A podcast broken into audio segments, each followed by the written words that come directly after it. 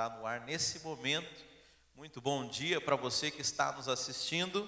Nós entra estamos entrando ao vivo agora, são 11 horas e 15 minutos aqui em Tampa, na Flórida, nos Estados Unidos. Você que está nos acompanhando, coloca aí no chat o seu aleluia para saber que a gente está aí. E, bem, os irmãos que estão aqui no prédio, nós já estamos já mais ou menos no meio do nosso culto, já tivemos a parte do louvor, já tivemos a parte da oração, e agora vamos entrar na parte da palavra, e eu queria que você abrisse a sua Bíblia lá na segunda carta de Pedro, no capítulo 1, no verso 10. Aliás, foi nessa, nessa última quinta-feira, na nossa célula, que eu estava compartilhando com os irmãos, de alguma forma, Parece que o Espírito Santo nos conduziu para falar de um assunto. Ah, a gente, o assunto era um, o Espírito Santo foi nos conduzindo para falar com o outro. E eu desejei, é, é, o Senhor colocou no meu coração para que falasse mais sobre isso. E o assunto de hoje é um assunto que, para mim, é um assunto que eu gosto demais, irmãos, que é falar a respeito da salvação, falar a respeito do amor de Deus por nós. Amém? Os irmãos acharam? Os irmãos estão comigo? 2 Pedro capítulo 1. É, então olha para cá. Depois põe o dedo aí na sua Bíblia. Agora não precisa pôr dedo né, no celular. É, mas veja, é interessante como para alguns existem assuntos que são é, extremamente incômodos dentro da igreja, né? Eu já reparei é, é, durante muito tempo que a ceia do Senhor era um assunto extremamente incômodo para as pessoas, né? E você sabe, toda a prática ela é fruto de um ensino que foi construído, né, nas nossas mentes. E por vezes qual que era o ensino que as pessoas tinham a respeito da ceia? Que a ceia era um momento de, de se lembrar dos seus pecados, era um momento de arrependimento, e, obviamente, se você começar a lembrar dos seus pecados, você não vai ter um sentimento muito bom, ainda mais se você tiver muito acusado. Só que Jesus fala que fazei a ceia em memória de mim, não em memória dos pecados. Você sabe, antigamente no Velho Testamento, ah, o dia da expiação, a, a Bíblia fala em Hebreus que era um memorial de pecados. Mas agora a ceia do Senhor é um memorial de vida, irmãos. Então é interessante como as pessoas que não entendem é, é, é, o, o, sentido das coisas, elas podem acabar, por vezes, oprimidas. Quer ver um outro exemplo? O livro de Apocalipse. Tem um monte de gente que tem pavor do livro de Apocalipse, né? Ou eu me lembro também, algumas pessoas quando a gente fala, ó, oh, Jesus está voltando, ó, tem lugar, tem lugar aqui, ó. Sei que está meio escuro aqui na frente. É, eu sei que a, a, às vezes quando a gente fala para as pessoas, ah, Jesus está voltando, tem, tem crente que só falta surtar, irmãos. É brincadeira, mas não é brincadeira não, isso é verdade. Tem gente que tem pavor de ouvir isso, que Jesus está voltando. Ora, se nós somos crentes, se nós somos a igreja do Senhor, por que, que nós haveríamos de, de temer, de não querer, é, é, é, de temer a vinda do Senhor? Mas é por conta de qual que é o ensino errado por trás disso, irmãos? é a dúvida, saber, será que, será que eu vou ser salvo? Será que eu não vou ser salvo? Será que Jesus vai me levar? Como é que vai ser as coisas? E você sabe, um outro assunto também é a salvação. Salvação é interessante que é um assunto extremamente incômodo para muitas pessoas, né? E principalmente para o ímpio, né, irmãos? Você sabe, o ímpio, ele, ele olha para o crente e fala assim, nah, esse cara aí, ele, ele se acha, você, você é muito arrogante, porque você tem aí o seu Deus e você acha que por isso você é melhor do que ninguém, porque você diz que você vai para o céu. Quem já ouviu essa conversa, irmãos? Hoje eu vou te dar o argumento para você falar, tá bom? Você sabe por que, que parece arrogante para o ímpio a gente falar a respeito da nossa salvação? Porque na cabeça do ímpio, e infelizmente na cabeça de muitos crentes também, a tua salvação é baseada no que você faz, é baseada no seu comportamento, é baseado se você é um bom menino, né? Se menino se comportar, papai do céu vai dar um doce. Então, na cabeça de muita gente, A salvação é baseada em você. Então é claro, quando você fala assim, não, eu tenho certeza de que eu sou salvo, é arrogante. Claro que é arrogante. Porque em outras palavras, o que, que essas pessoas estão escutando? Não, você está dizendo então que você não tem defeito. Você está dizendo então que você não peca. Mas veja, não é arrogância, porque nós não baseamos a certeza da nossa salvação por conta daquilo que nós fazemos. Irmão, se dependesse de nós, eu só tinha uma certeza, que eu não estava salvo. Essa seria a minha certeza, seria a certeza da não salvação, não teria nem dúvida. Pode ter certeza, irmãos, porque veja, é, eu sei que tem gente que, que ainda fica tentando guardar a lei do Senhor e merecer, mas a Bíblia fala que você pode guardar toda a lei, mas se você tiver falta em uma coisa, você é culpado de toda ela. Então é impossível, impossível você ser aprovado baseado naquilo que você faz, no seu comportamento. A única forma de você ser salvo, qual que é, irmãos? Ops, esses irmãos estão aqui comigo? Hã?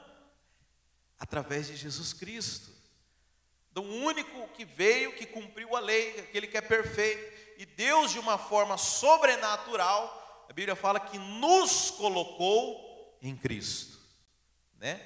Até nessa quinta-feira a gente estava falando sobre os julgamentos, né? E eu estava explicando o julgamento do grande trono branco que está lá em Apocalipse, que fala que Deus vai julgar os ímpios e não os crentes, tá? Coloca, coloca na sua mente isso. Nós não vamos ser julgados no grande tribunal do, do grande trono branco. Ah, mas quer dizer que nós não vamos ser julgados? Deixa eu falar. Você já foi julgado. Você foi julgado dois mil anos atrás, na cruz de Cristo. A Bíblia fala que todos os seus pecados já estavam lá na cruz, e Deus condenou Jesus, e porque Deus é um justo juiz, Ele não pode te condenar de novo. Uau! Você entendeu por que, que Martim Lutero era advogado? Vocês entenderam por que Martin Luther King era advogado? É uma questão jurídica, irmãos. Brincadeira. É, mas é uma questão jurídica. Deus não pode condenar você pelo aquilo que já foi condenado, alguém já pagou a pena. Ninguém pode pagar por um crime duas vezes. Amém? Irmãos, isso é maravilhoso. Sabe então? Agora qual que é o problema? Deus ele sabe disso. Mas o diabo, o que, que ele faz? Ele quer mandar essa conta todo dia para você. O diabo ele manda a conta. Por quê? Vai que paga, né? Você sabe, tem.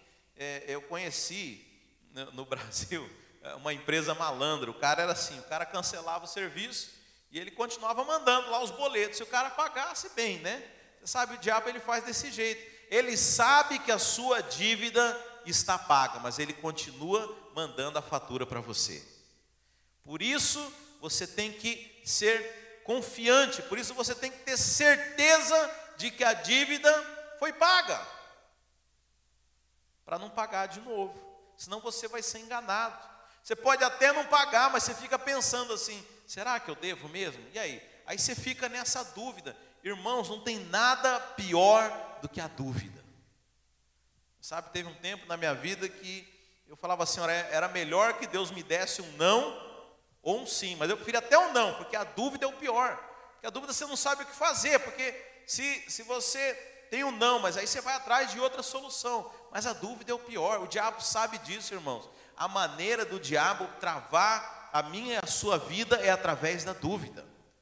Por isso, quando alguém, quando eu pergunto para um crente, o crente fala assim, eu pergunto assim, você tem certeza da sua salvação? Ele fala assim, ah, não sei, ninguém pode ter, né, pastor? Eu me entristeço com isso, irmãos, porque se ele não tem certeza da sua salvação, é porque ele não tem certeza que a dívida foi paga. Ou ele acha que ele ainda está pagando, é o que a maioria pensa, não, vai depender daquilo que eu fizer. Quantos já ouviram esse papo, irmãos? Agora, pelo amor de Deus, gente, isso vai destruir você. Isso é, é, não tem como você crescer espiritualmente se você estiver com dúvida. Eu sei que eu falei para você abrir lá em 2 Pedro, mas abre rapidinho aí, lá em, no, no primeiro livro de Samuel, no verso 17. Eu acho que essa referência eu não anotei porque veio agora aqui na minha cabeça.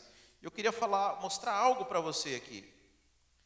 1 Samuel deixa eu abrir aqui na minha Bíblia, que é concordância strong, fala a respeito de Davi e Golias, 1 Samuel 17. Então aí você tem a batalha, e a Bíblia fala que depois que Davi mata Golias, lá no 53, é, é grande esse capítulo, né? 1 Samuel 17, 53. Quando Davi mata Golias, fala que o povo de Israel foi perseguir os filisteus. Então diz assim: Então voltaram os filhos de Israel de perseguir os filisteus, que. Não, peraí. Ah, ok, antes, antes, antes. 51. Pelo que correu Davi, lançando-se sobre o filisteu, tomou-lhe a espada, desembanhou e matou, cortando-lhe ele a cabeça. Vendo os filisteus que era morto o seu herói, fugiram. Então os homens de Israel e Judá se levantaram e jubilaram e perseguiram os filisteus até Gate e até as portas de Ecrom. Gate e Ecrom, os dois lugares onde perseguir, de onde os filisteus vinham. Amém? Que lugar? Gate e Ecrom, os dois lugares de onde vinham os inimigos do povo de Deus. Eu brinquei com os irmãos aqui na pregação passada Falei que Davi é uma representação de Jesus, aquele que é enviado do Pai para levar pão para os seus irmãos. Golias era uma representação do diabo, se eu for ver ali, tudo é meia, meia, meia em Golias, tudo é de bronze, tudo é condenação. E naquele momento ali fala do nosso representante lutando contra o diabo. Agora, de onde que vem o diabo, irmãos? Gate e Ecrom. Agora, presta atenção. Uh, Deus falou muito comigo isso, porque você sabe, quando, quando Pedro tem a revelação que Jesus é o Cristo, Jesus fala o seguinte: Bem-aventurado Simão Barjonas, porque não foi carne nem sangue quem te revelou, mas foi o Espírito do meu Pai. Sobre esta pedra edificaria a minha igreja, e as portas do inferno não prevalecerão contra ela. Amém? Então o inferno tem portas. Legal isso, né? O inferno tem portas. E é interessante que aqui, dentro dessa alegoria, né, que a gente fala de Davi e Golias, Golias ele vem de um lugar, e aqui menciona duas portas, que era Gate e Ecrom. Olha o que significa Gate. Ah, significa pressão, significa des, desfiladeiro. Onde também vem aquela palavra Gólgota, que foi onde Jesus soou gotas de sangue. Agora, olha o que significa Ecrom. Irmãos, teve um tempo que Deus falou demais comigo nisso aqui. Ecrom significa emigração, arrancar pelas raízes. Você sabe qual que é a estratégia do inferno para destruir o povo de Deus? Aqui temos uma chave espiritual, Ecrom. Sabe, tornar você alguém sem raízes. Alguém que é desarraigado, alguém que é, é um imigrante, ele não tem, ele é um apátria, ele não tem lugar, ele é um errante pelo mundo. O que, que é isso? Quando o crente, ele fala assim, ah, eu não sei, eu não sei se eu sou salvo ou não. Em outras palavras, ele está dizendo o quê? Eu não sei se eu sou de Deus ou não. Ele é alguém que não tem raízes. Irmãos, como é que alguém vai crescer se ele não tem raízes, se ele vive na dúvida, se ele vive debaixo de acusação. Olha, até arrepio de falar isso, irmãos, porque foi algo que Deus ministrou para mim, sabe? É essa maneira que o diabo tem destruído a igreja. Como é que a igreja vai alcançar as pessoas? Como é que a igreja vai governar o mundo se, se a igreja nem sabe se está salvo ou não? Como é que você vai pregar o evangelho? Eu vou pregar o evangelho nada, eu vou é ver se eu, eu pelo menos consigo me salvar. Vou tentar me agarrar aqui na pontinha. Vou cuidar dos outros, rapaz. Eu estou quase perdido aqui. Sabe, essa é a mentalidade dos crentes. Não faz nada porque foi arrancado pelas raízes. Quero saber onde é que estão as suas raízes hoje. Você é alguém que tem as raízes em Deus? Você é alguém que está firmado? Você é alguém que está posicionado? você é alguém que sabe de onde veio, você sabe para onde você vai. Sabe, esse é o, o, princípio da caminhada cristã, irmãos. Toda crise do cristã, toda crise do cristão é uma crise de identidade. Porque se nós soubéssemos quem nós somos, Ah, meu irmão, coitado do inferno. Coitado do inferno. Nós não temos noção daquilo que nós somos. Não temos noção do poder que Deus deu para a gente. Jesus falou que obras maiores nós faríamos. Agora eu pergunto: você conhece alguém que tem feito obras maiores que Jesus? Conheço. Por que isso? Porque nós não entendemos a nossa identidade. Pra você ter uma ideia, o ministério de Jesus só começa quando ele entende quem ele é. A Bíblia fala que Jesus foi levado para o deserto, foi tentado, depois, aliás, antes do deserto, volta aí. Jesus foi lá no Rio Jordão ser batizado por João Batista. A Bíblia fala que os céus se abriram, uma voz do céu falou o que, irmãos? Este é o meu filho amado, em quem eu me comprazo. Então, em outras palavras, agora nós podemos começar. Agora podemos começar. E aí teve um teste logo em seguida. Jesus foi para o deserto, jejuou 40 dias e 40 noites, e o diabo aparece para ele. E qual que é a tentação do diabo, irmãos? Quem lembra? Ajuda aí, pessoal.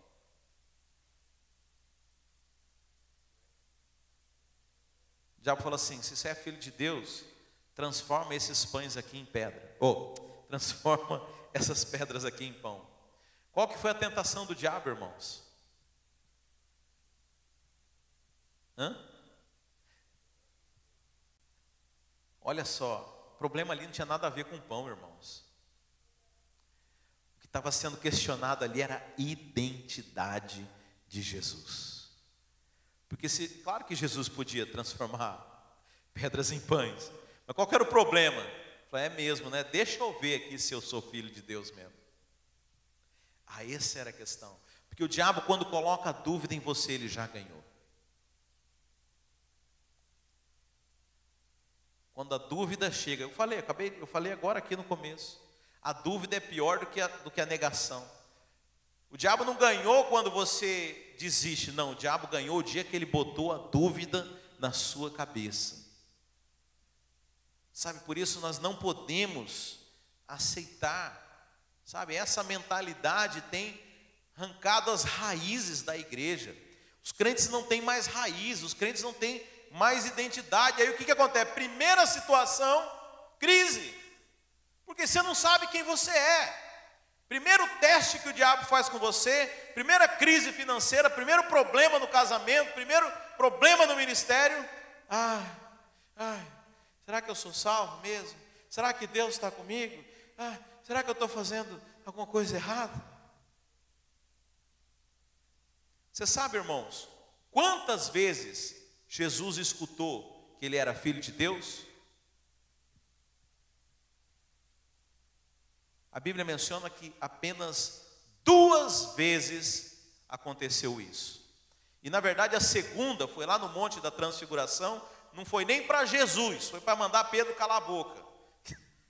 Pedro começou com um monte de ideias, você sabe, igreja, infeliz, igreja é lugar de boas ideias, mas, mas nenhuma delas vale, que vale a opinião de Deus. Pedro começou a falar um monte de coisa, Aí o céu abriu e falou: Esse é o meu filho amado, a ele escutar. Então não foi nem para Jesus ouvir, foi para Pedro. Agora tem crente que toda semana está em crise, não sabe, não. Será que eu sou filho de Deus? Será que Deus me ama mesmo? Jesus só ouviu uma única vez isso, irmãos. Por que, que a gente tem tanta dificuldade em acreditar nas coisas de Deus e tanta facilidade em acreditar nas mentiras do mundo? estava ouvindo essa semana um, um, rapaz, ele é crente, não é pastor, mas é crente, estava dando uma palestra, e ele falou assim: Olha, é, eu quero dizer para você que você já é rico. Uma palestra sobre, sobre finanças, né? Quero dizer que você já é rico. Aí, claro, né, as pessoas, ah, ok e tal. Falou, por que, que você tem tanta dificuldade de acreditar? Ele fala assim: eu garanto que se viesse um macumbeiro aqui e falasse para você, olha, eu vou fazer uma macumba para você morrer, você ia desesperar. Mas o homem de Deus, quando fala, você não acredita. É incrível como a gente dá muito mais valor para as mentiras do diabo do que para as coisas de Deus. Sabe? Então nós temos que ter convicção. Irmão, se você não tiver convicção de quem você é, se você não tiver convicção da sua salvação, não tem como crescer. Arranca uma planta, da, da, da, tira pelas raízes, vê se ela vai crescer, ela vai morrer. Sabe, é isso que tem acontecido com a igreja, porque o diabo, qual que é a porta de Ecrom, irmãos? É desarraigar a igreja. A igreja não sabe quem ela é. Não tem raízes. Ah, eu estou salvo, mas eu não sei bem se eu estou salvo. Ah, eu não sei bem se eu sou filho. Deixa eu dizer, como é que você vai? Como é que Deus vai fazer qualquer coisa com você desse jeito? Quanto você pensar dessa forma? Mas, pastor, como é que eu posso ter certeza da minha salvação? Ora, essa é a palavra de hoje, amém? Essa foi só a introdução, amém, irmãos? Quantos estão alegres com isso? Eu amo falar dessas coisas, irmão. Me traz um conforto, me traz uma alegria, me dá uma, uma ousadia para falar, para compartilhar do amor de Deus, amém? Ah, então agora vamos lá no texto mesmo, né? Segunda carta de Pedro, no capítulo 1, no verso 10. Olha o que, o que o apóstolo Pedro fala aqui. Por isso, irmãos, procurai com diligência cada vez maior confirmar, repita comigo, confirmar. Confirmar. Vamos, de novo. Confirmar. Procure confirmar, irmãos. Amém? Olha para quem está perto aí. Procure confirmar Procure com diligência cada vez maior confirmar a vossa vocação e eleição. Aqui na tradução está eleição, mas talvez se você pegar uma NVI, uma tradução mais contemporânea, vocação e salvação. Porque eleição é salvação, os eleitos de Deus. Então, Pedro está mandando para que a gente, com, cada, com diligência cada vez maior, confirme a nossa vocação e a nossa salvação. Porquanto, procedendo assim, não tropeçareis em tempo algum, pois desta maneira é que vos será amplamente suprida a entrada no reino eterno do nosso Senhor e Salvador Jesus Cristo. Amém? Feche os olhos, vamos orar. Pai, em nome de Jesus, eu Peço ao Senhor que o teu Espírito Santo derrube toda escama nos olhos das pessoas agora, Senhor. Que o teu Espírito Santo venha falar de forma clara aos nossos corações e abrir os nossos olhos para essa verdade tão importante do teu evangelho, Senhor. Em nome de Jesus eu repreendo toda tentativa maligna de confundir as pessoas, de distrair as suas mentes, de tentar impedir que essa semente venha ser semeada e que venha frutificar nos nossos corações, em nome de Jesus. Amém. Olha que interessante que Pedro fala, que o apóstolo Pedro fala. Então ele diz o seguinte: que essa certeza da nossa salvação, essa nossa garantia, essa nossa confirmação, e deixa eu passar uma tarefinha aqui para você. Você precisa ter essa certeza. Você não deveria negociar essa certeza na sua vida. Amém? Não aceite a dúvida tomar lugar na sua vida. Não fique com essa dúvida. Se você ainda está em dúvida, vai pesquisar, vai orar, vai jejuar, escuta de novo essa palavra, mas não aceite essa dúvida. Por quê? Olha o que diz aqui a Bíblia. Procedendo assim, não tropeçareis em tempo algum. Eu posso te afirmar, irmão, baseado nessa palavra da Bíblia, que todo tropeço é por conta da mentira e da de nossa falta de entendimento da identidade. Todo tropeço é porque nós não estamos arraigados suficientemente. Por que, que alguém cai em pecado, irmãos? Porque não conhece a sua identidade em Deus. Porque a Bíblia fala que Jesus Cristo já venceu o pecado. Então, nós só pecamos porque nós aceitamos. Porque não entendemos ainda que nós já somos, já somos maiores que o pecado, que nós já vencemos. Gostei também, essa semana eu estava escutando é, uma pessoa e ela estava falando que estava pregando para um. E, e essa pessoa é uma ex-dependente química que estava pregando para um cara que estava usando droga. E o cara que estava usando droga resolveu tirar uma na cara dele. Falou assim: Ah, mas eu, eu sou livre, eu, eu, eu, eu, eu tenho liberdade, eu acho que eu vou para a igreja, não sei o que. Ele falou: Não, deixa eu te falar uma coisa. Ah, A minha diferença para você é o seguinte: que eu posso usar, mas não quero. Você está usando, mas você não, não consegue rejeitar isso. Ou seja, eu tenho a liberdade, porque Cristo me libertou. Eu sou livre, eu não sou escravo disso. Agora, você não tem essa liberdade.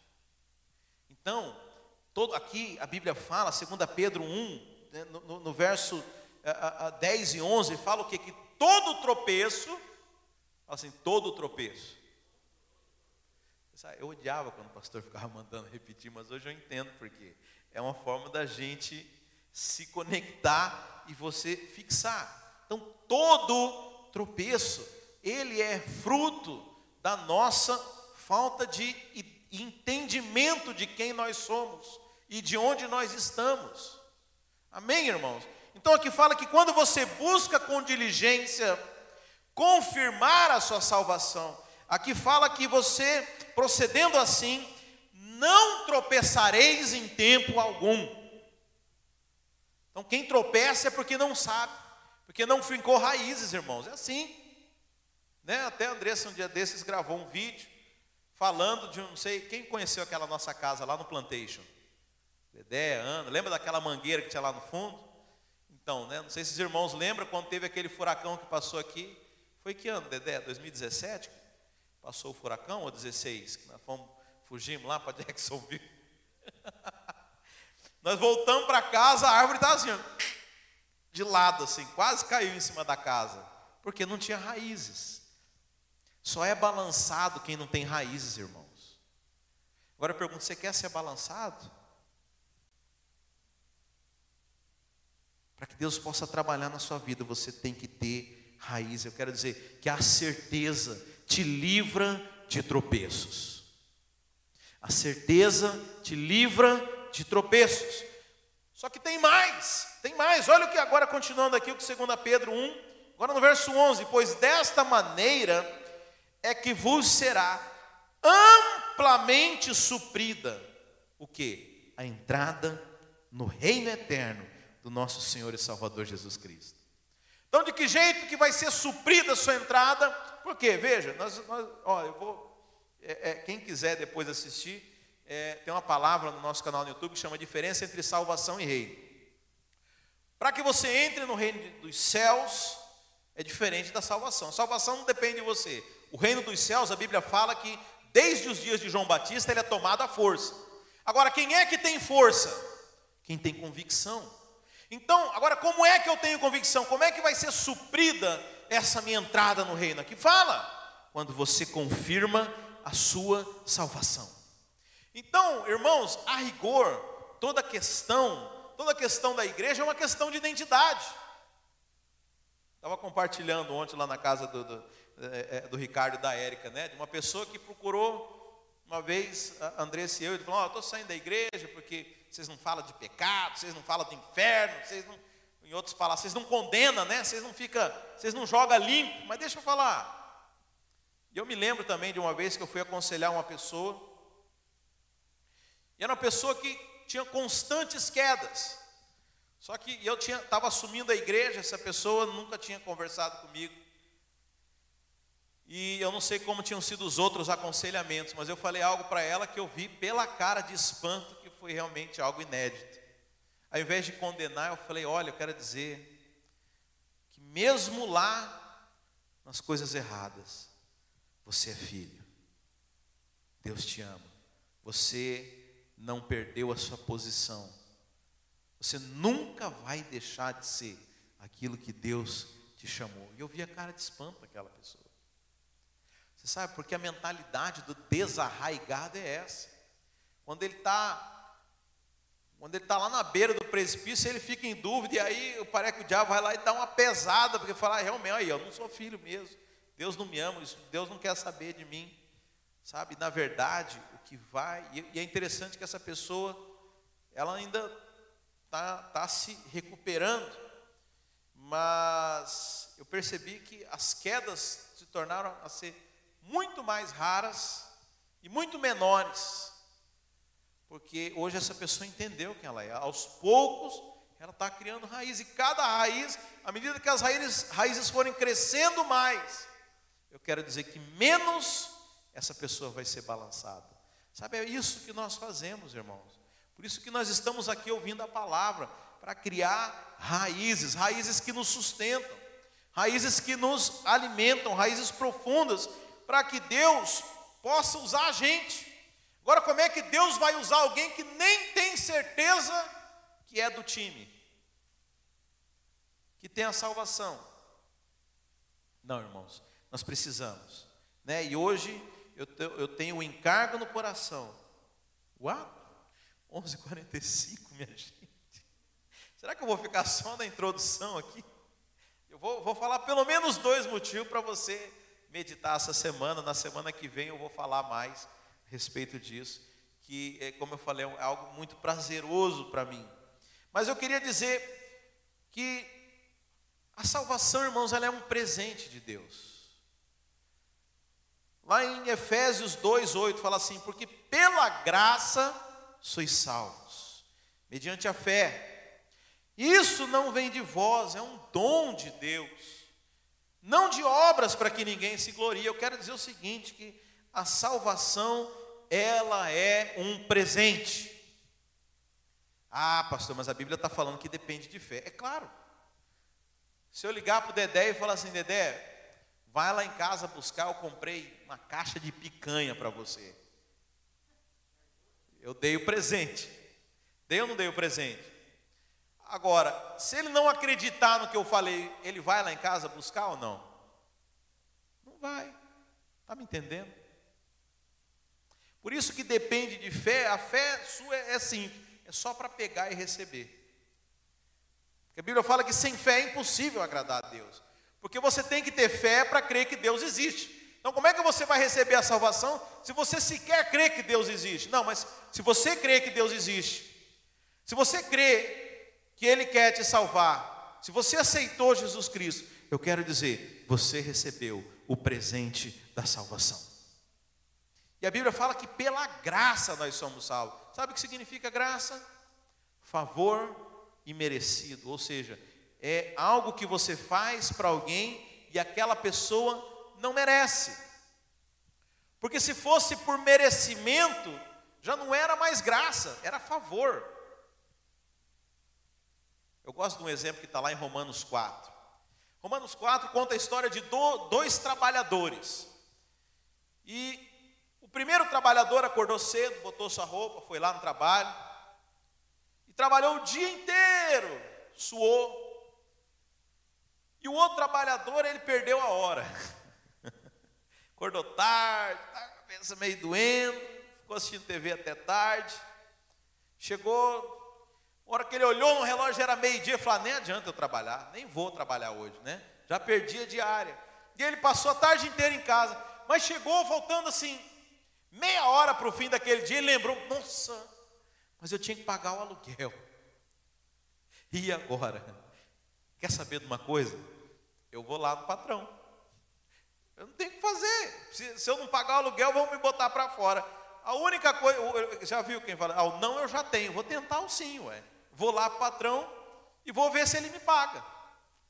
Então, entenderam os dois trabalhadores? Está lá em Romanos 4. Agora a Bíblia fala que esse trabalhador que trabalhou o dia inteiro, chega no final do dia e ele vai receber o pagamento.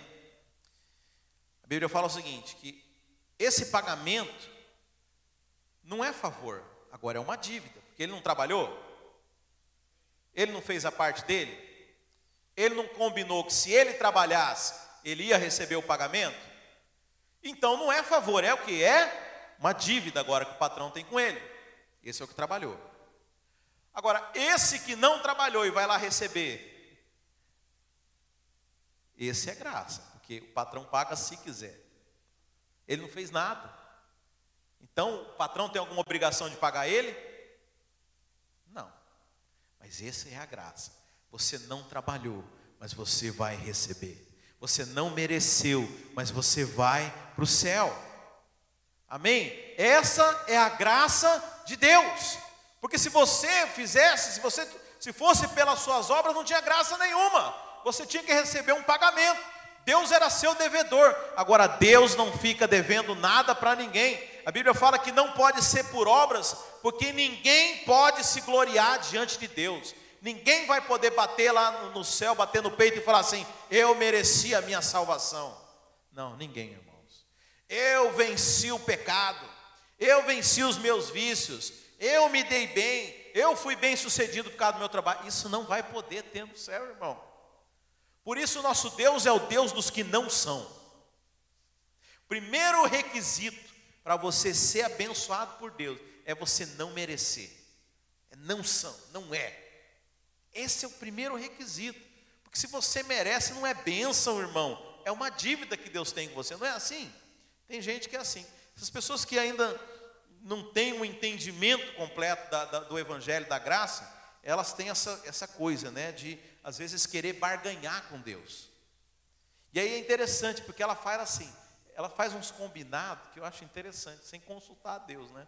Ela fala assim: eu vou fazer 40 dias de jejum de ponta cabeça, de fazer aquilo, e, e levantar nas madrugadas, e nas 12, meia-noite, das badaladas, não sei o quê. Ela bota na cabeça dela que aquilo é um acordo com Deus. Nem perguntou se Deus estava afim daquilo. Mas aí ela faz. E ela acha o tempo inteiro que Deus está cuidando ela, né? Não, Deus está me vigiando, Deus está me... Mas aí o que, que acontece na hora que ela faz aquilo? Ela agora fica na cola de Deus. Ó oh, Deus, eu já fiz agora, cadê minha bênção? Ela fica cobrando a Deus. Ora, Deus não pode ser cobrado, irmão, porque homem nenhum dá conta de cumprir os padrões de Deus. É tudo pela graça do Senhor. Amém? Então a salvação não é de maneira diferente, irmãos. A salvação é de graça. Ora, homem nenhum daria conta de ser salvo. Sabe, tem gente que acha que quando eu prego isso eu estou diminuindo o evangelho. Muito pelo contrário, eu estou elevando, eu estou dizendo que era tão caro, mas tão caro, tão caro, que você jamais, jamais daria conta de comprar. Agora você acha que eu estou barateando? Muito pelo contrário. Quem barateia o evangelho é quem fala que você dá conta. Ah, mas ninguém fala que você compra. É, Diretamente não, mas em outras palavras é o que as pessoas falam. Quando ele diz assim: Olha, você só vai para o céu se você deixar de pecar. O que, em outras palavras essa pessoa está falando? Que você está comprando a salvação com o seu bom comportamento. E mais do que isso, ela se engana, porque homem nenhum deixa de pecar, irmãos. É impossível. Então veja, você quando entende o Evangelho da Graça, eu espero tremendamente, você que está aqui, você que está assistindo por alguma razão, você parou para assistir esse vídeo. A minha oração, que o Senhor abra os teus olhos nesse dia, para que você entenda que a salvação não tem nada a ver com você. Se tivesse a ver com você, você jamais seria salvo. É tudo a ver com Jesus Cristo. Eu entendi, eu aceito esse presente hoje e eu sou salvo por causa disso. E é interessante que quando eu começo a falar a respeito de certeza de salvação, muitas pessoas, invariavelmente, elas me perguntam, pastor, a salvação se perde ou não? Quem tem essa dúvida? Os irmãos estão bem, hein? Mas às vezes quem está assistindo ainda tem essa dúvida. E eu respondo com outra pergunta, presta atenção aqui, irmãos. É, sabe o que eu respondo? Eu falo, escuta, o que que você fez para ser salvo? Aí a pessoa fala, nada. Então o que que você pode fazer para deixar de ser salvo? Nada. Você está me entendendo? Porque a sua salvação não foi por algo que você fez ou deixou de fazer. Então não há nada que você possa fazer ou deixar de fazer que vai reverter isso. É tudo baseado em Cristo, meus irmãos. É um presente de Deus para você. Sabe, esse esse é o primeiro entendimento que nós temos que ter para que a gente possa firmar. Romanos 6, 23, e eu estou acabando. Porque o salário do pecado é a morte, mas o dom, dom já falei que é presente, né? Mas você sabe, tem presente de grego também. Eu lembro que há muitos anos atrás, eu morava no Brasil ainda, é, teve uma época que, não sei que companhia de celular lá, estava dando aparelho de graça, mas o cara ficava lá com uma conta enroscada por dois anos. Aí o que, que os espertos faziam? Né? Era dia das mães, davam um presente, davam um celular para a mãe. Só não contava que tinha dois anos de conta para ela pagar. Mas eu estou dando o aparelho, você vai pagar é só a sua conta de telefone. Então veja, vamos para não ter dúvida nenhuma que o presente é presente de verdade. Faz assim: o salário do pecado é a morte, mas o dom gratuito. Fala assim: gratuito. Gratuito. Gratuito, irmãos, é gratuito, é de graça. Qual que é o dom gratuito de Deus? É a vida eterna em Cristo Jesus, nosso Senhor. Romanos 6, 23. Irmãos, só vai para o inferno quem faz questão. Eu falo isso. Só vai para o inferno o cara fala: Não, eu faço questão de ir para o inferno. Porque é de graça. É de graça. Agora, qual que é a mentira que o diabo faz? É contar para as pessoas que tem um preço. Ora, você acha que se todo mundo tivesse entendimento que era de graça, tinha alguém que não ia querer ser salvo?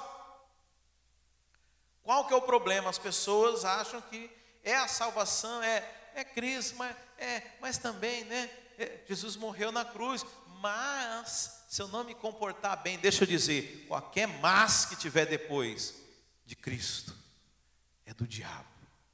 A palavra do crente é sim, sim, não, não que vier depois disso é do maligno.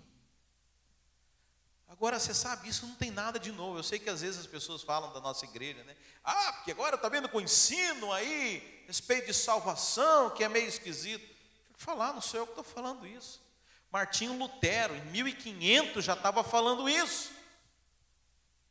Agora, em algum momento, as igrejas foram perdendo essa verdade, que, se você for ver, pesquisa aí no Google, os cinco soles, né? Porque era é, é latim, né? So, soli, é, é, é sola Bíblia, sola gratia, solo Christi, solo Dei Glória. então veja, é só pela graça, não tem mais nada, isso é uma verdade universal das igrejas, foi falado há 500 anos atrás e infelizmente as pessoas perderam isso. E é, e é compreensível que o diabo queira trazer um ensino contrário a isso, porque é um ensino que tem desarraigado as pessoas da igreja. Então, a primeira coisa que você precisa ter convicção, para que você possa viver tudo aquilo que Deus quer na sua vida, é a convicção da sua salvação. Então, eu dei a primeira razão hoje, nós vamos encerrar por aqui a palavra, uh, mas eu queria que você meditasse nisso, meus irmãos. A salvação é um presente.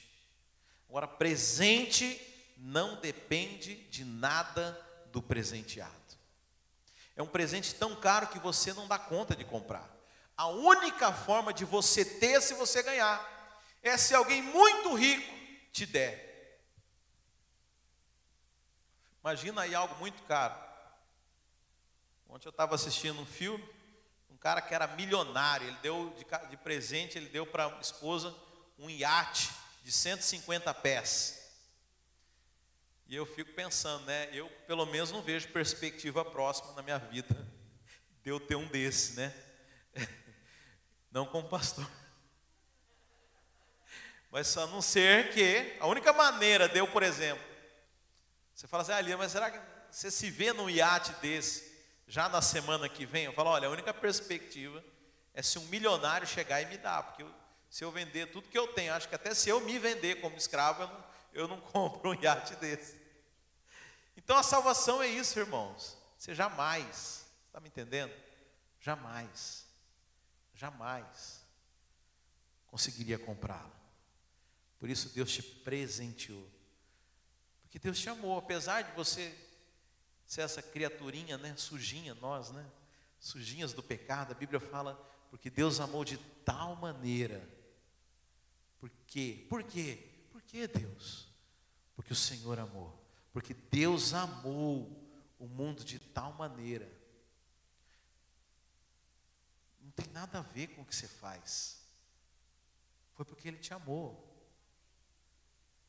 Tem gente assim que é meio é, é, pedante, meio irritante, mas você ama, você gosta, fazer o quê? Pegou amor no bichinho. Tem nada a ver com o que você faz, porque Deus te amou. Ele deu o seu único filho. Porque Ele te amou, Ele te deu. Te deu um presente, porque Ele te amou. Ele deu o seu filho. Para que o filho? Para todo aquele que nele crer não pereça, mas tenha vida eterna. Aleluia, meus irmãos. Glória a Deus. Coloque de pé. Vamos orar ao Senhor. Oh, meus irmãos, como eu amo falar sobre isso. Como é, como me enche o coração. Eu quero dizer, o dia que você tiver acusado, o dia que você tiver ah, ah, entristecido, põe essa palavra para você escutar. Escute o quanto você é amado de Deus. Sabe, eu tenho certeza que isso vai encher o seu coração de alegria, vai encher você de amor, porque o diabo tem roubado a nossa alegria, tem roubado a igreja colocando dúvida nas nossas mentes. Mas eu tenho certeza que o Espírito Santo testifica no seu espírito essas palavras, palavras de vida, palavras de amor, palavras do próprio Deus, pão do céu para nos alimentar no dia de hoje. Amém?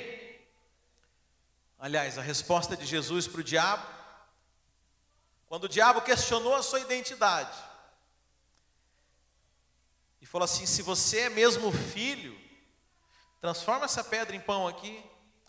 Jesus falou assim: nem só de pão vive o homem, mas da palavra que sai da boca de Deus. Você sabe o que te sustenta? É a palavra que sai do trono, é a palavra que sai da boca de Deus. Esse é o teu sustento, a sua identidade de filho. É isso que te sustenta, é isso que, que faz você criar raízes e que te permite frutificar.